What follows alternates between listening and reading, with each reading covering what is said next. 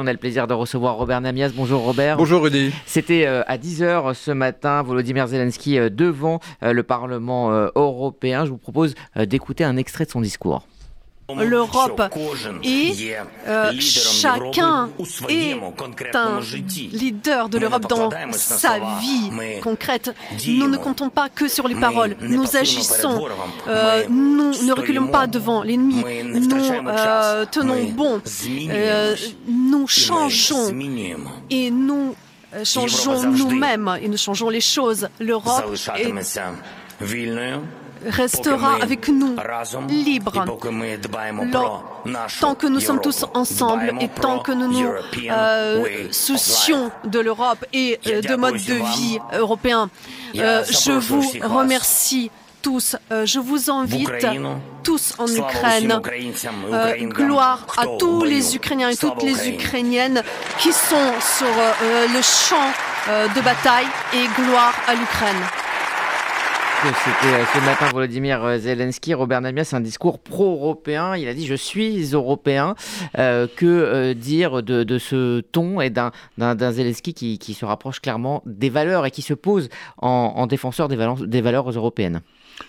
Oui, je crois que ce voyage qui était prévu depuis quelques jours pour. il y a eu des fuites pour, en tous les cas, la visite de Londres.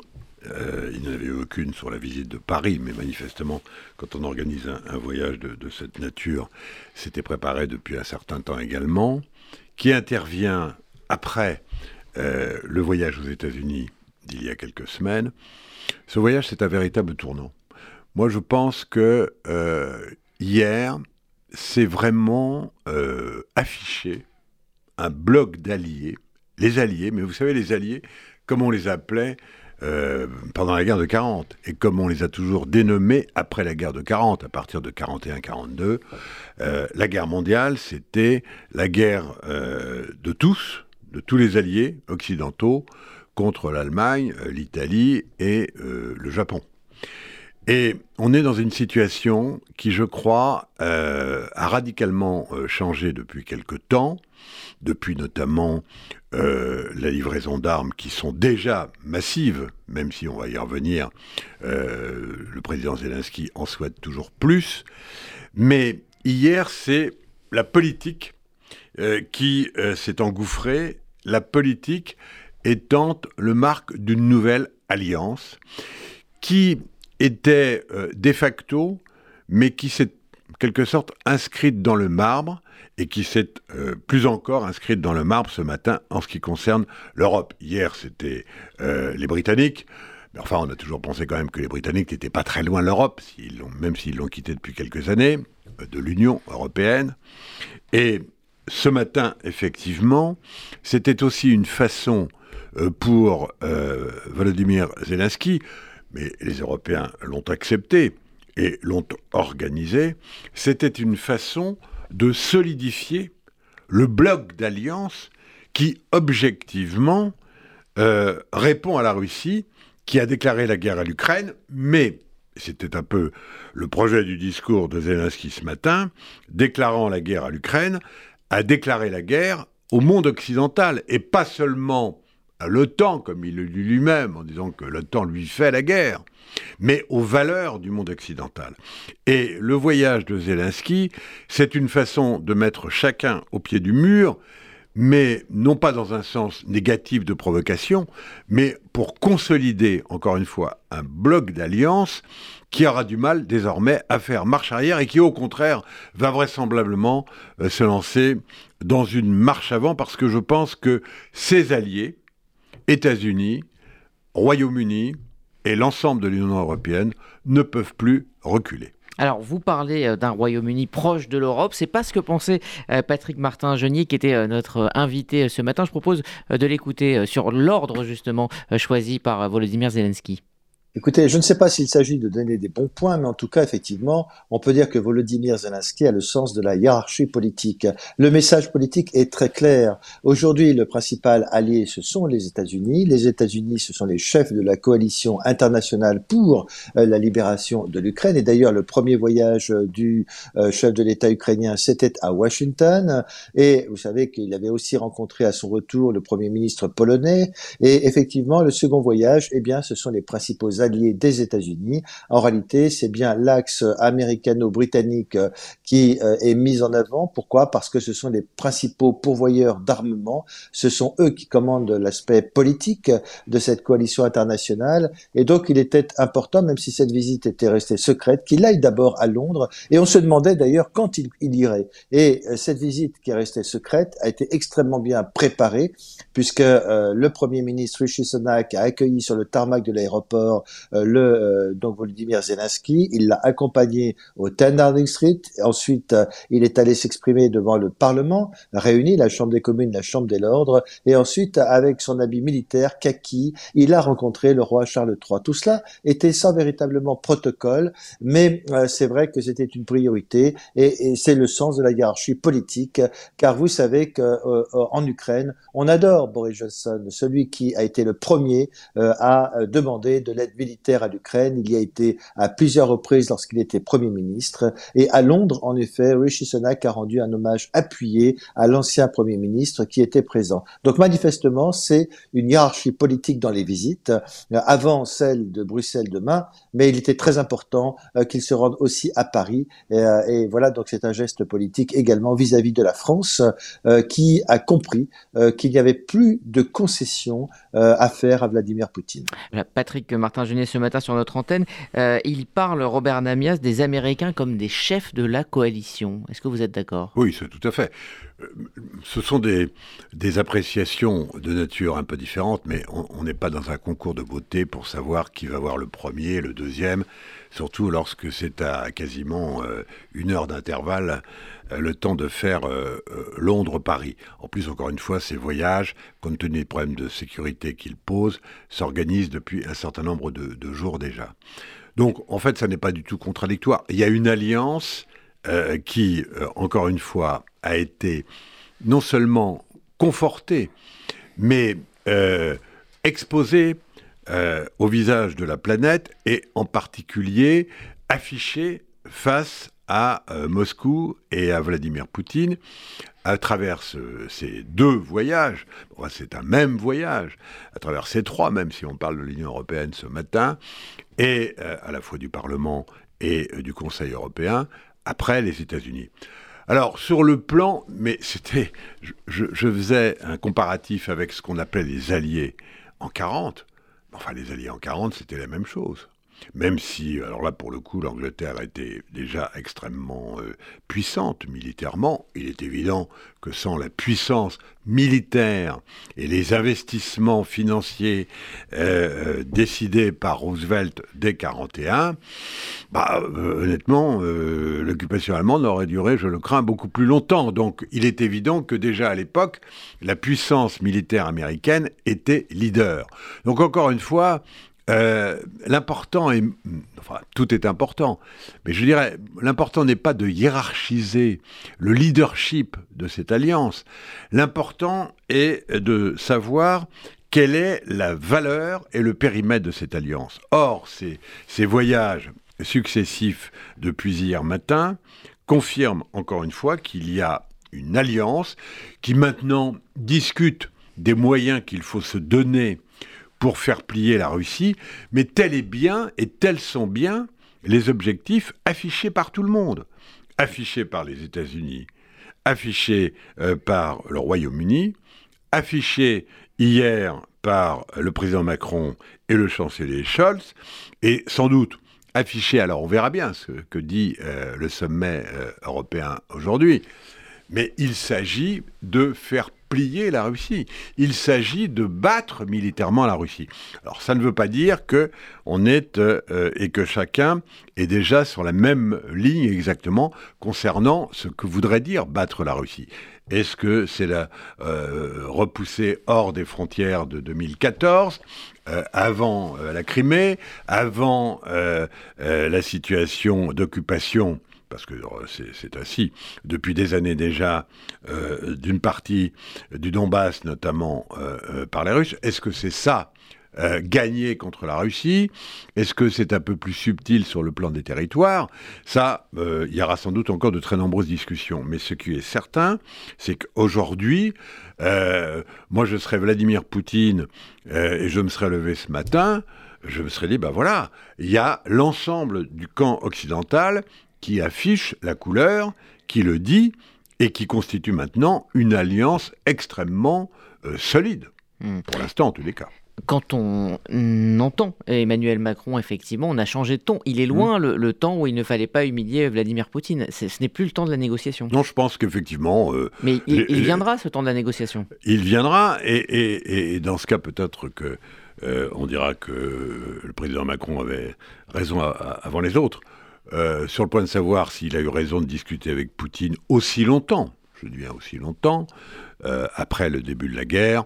chacun peut avoir son avis euh, sur la question. Était souhaitable, pas souhaitable Fallait-il afficher une fermeté plus grande dès le départ, comme les Américains ou les Britanniques Peut-être, c'est possible. mais ce qui est sûr en tous les cas, et là aussi, c'est ces, rencontres multiples, et notamment ces tête-à-tête entre Zelensky et Macron, le confirment. Il y a maintenant incontestablement euh, un point de vue commun et on voit mal euh, le président Macron, peut-être que je serai démenti dans les 48 heures, mais ce serait un peu surprenant et un peu étonnant, on voit mal le président Macron, pour l'instant, dans le contexte actuel, euh, reprendre l'attitude qui était une d'attitude de, de médiateur, mais d'une médiation qui n'a absolument pas fonctionné et qui n'a jamais fonctionné euh, avec Vladimir Poutine. Et puis je pense que le discours guerrier, c'est le terme qui convient maintenant, euh, de Macron, qui est complètement euh, aligné sur le discours britannique, plus peut-être encore que sur le discours de Biden, même si c'est Biden qui fournit évidemment, et de très très loin, le plus d'armes, euh, ce, discours guerrier devient incompatible avec euh, une, reprise de contact avant que les choses aient bougé sur le terrain militaire. Euh, qu'il y ait un jour négociation, finalement, c'est pas la peine d'être Madame Soleil ou d'être visionnaire pour le dire. Que Macron ait pensé qu'elles aient pu venir rapidement, ces négociations, là on peut penser qu'il s'est trompé. Euh, et que donc euh, ces dialogues avec euh, Poutine étaient relativement inutiles, voire totalement inutiles, voire contre-productifs. En tous les cas, ça a échoué. Et là, effectivement, on, est dans, un temps qui est un temps vraiment de guerre. Et il ne s'agit plus de savoir si c'est la Troisième Guerre mondiale, une guerre mondiale, une guerre mondialisée, etc. Il y a un camp occidental affiché et euh, face à ce camp occidental, il y a une Russie, une Russie considérée comme un agresseur qu'il faut repousser. Alors, euh, Volodymyr Zelensky euh, demande des armes, toujours plus d'armes. Il y a eu les chars. Peut-être demain, il y aura les avions. Du côté russe, la livraison des avions provoquerait, selon la Russie, une, une escalade. Jusqu'où peut-on aller? On, on, peut aller jusqu'à je pense que la limite qui demeure dans l'état d'esprit des dirigeants occidentaux, pour l'heure, mais vous savez, les, guerres sont totalement imprévisibles dans leur déroulement. Totalement imprévisibles. Elles l'ont toujours été.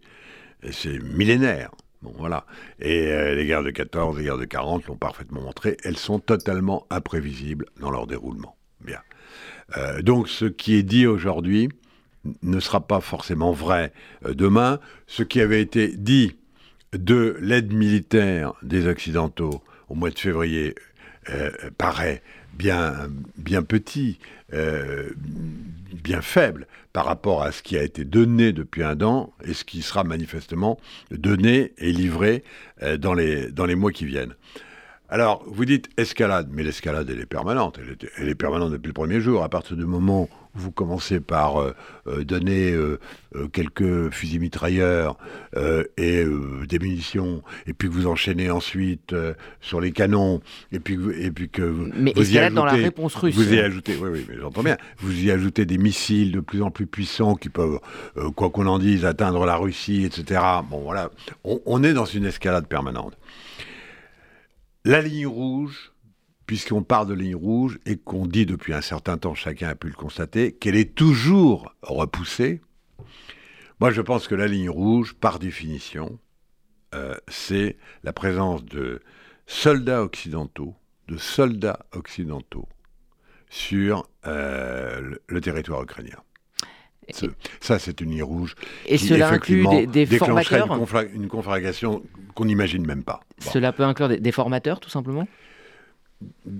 Actuellement, ils sont tous en dehors du territoire, enfin, officiellement.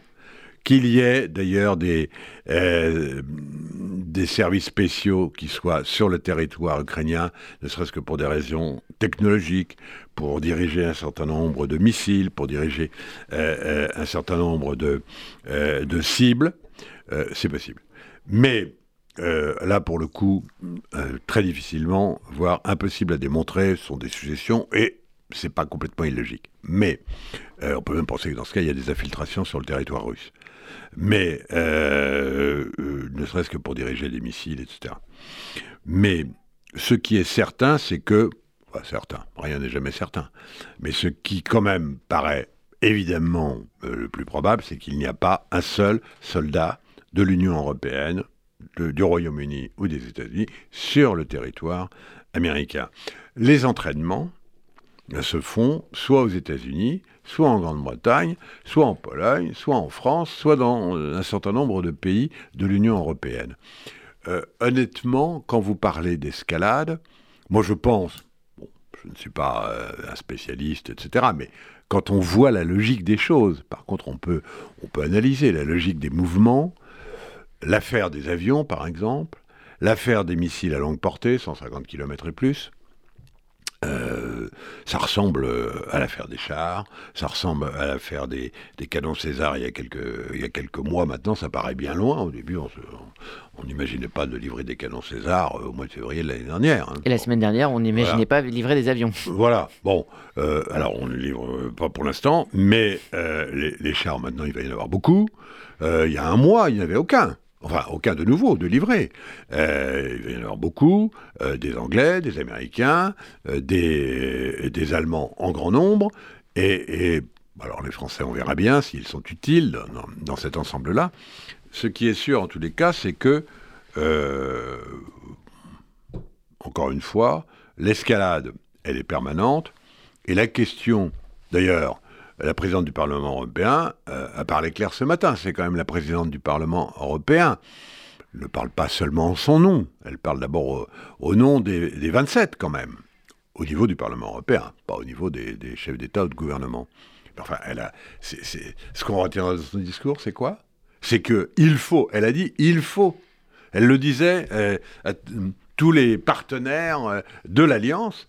Il faut livrer des avions et euh, des missiles à longue portée. Elle l'a dit ce matin. Bon, euh, c'est la présidente du Parlement européen. C'est pas euh, la présidente de l'Union européenne. Enfin, tout ça est très très proche quand même. Il peut y avoir des discours à un moment donné un peu divergents, mais on voit bien les tendances. Donc ça, pour le coup, on y va. Est-ce que c'est une... vous parliez de, la réponse de, de Moscou qui, dès hier, a dit avion, ça impliquera une réponse. Oui, ça impliquera une réponse certainement sur le terrain. Est-ce que ça, mais quel type de réponse est, elle de nature très différente des réponses qui ont été faites jusqu'à présent? Euh, ça n'est pas du tout certain. Merci euh, Robert Namias pour euh, cette analyse sur le discours et, sur peut-être ce qui nous attend. Est-ce que vous appelez un tournant dans mm. cette guerre et dans ce conflit alors que le 24 février, cela fera un an que cette opération russe et cette guerre a été déclenchée? Merci à vous.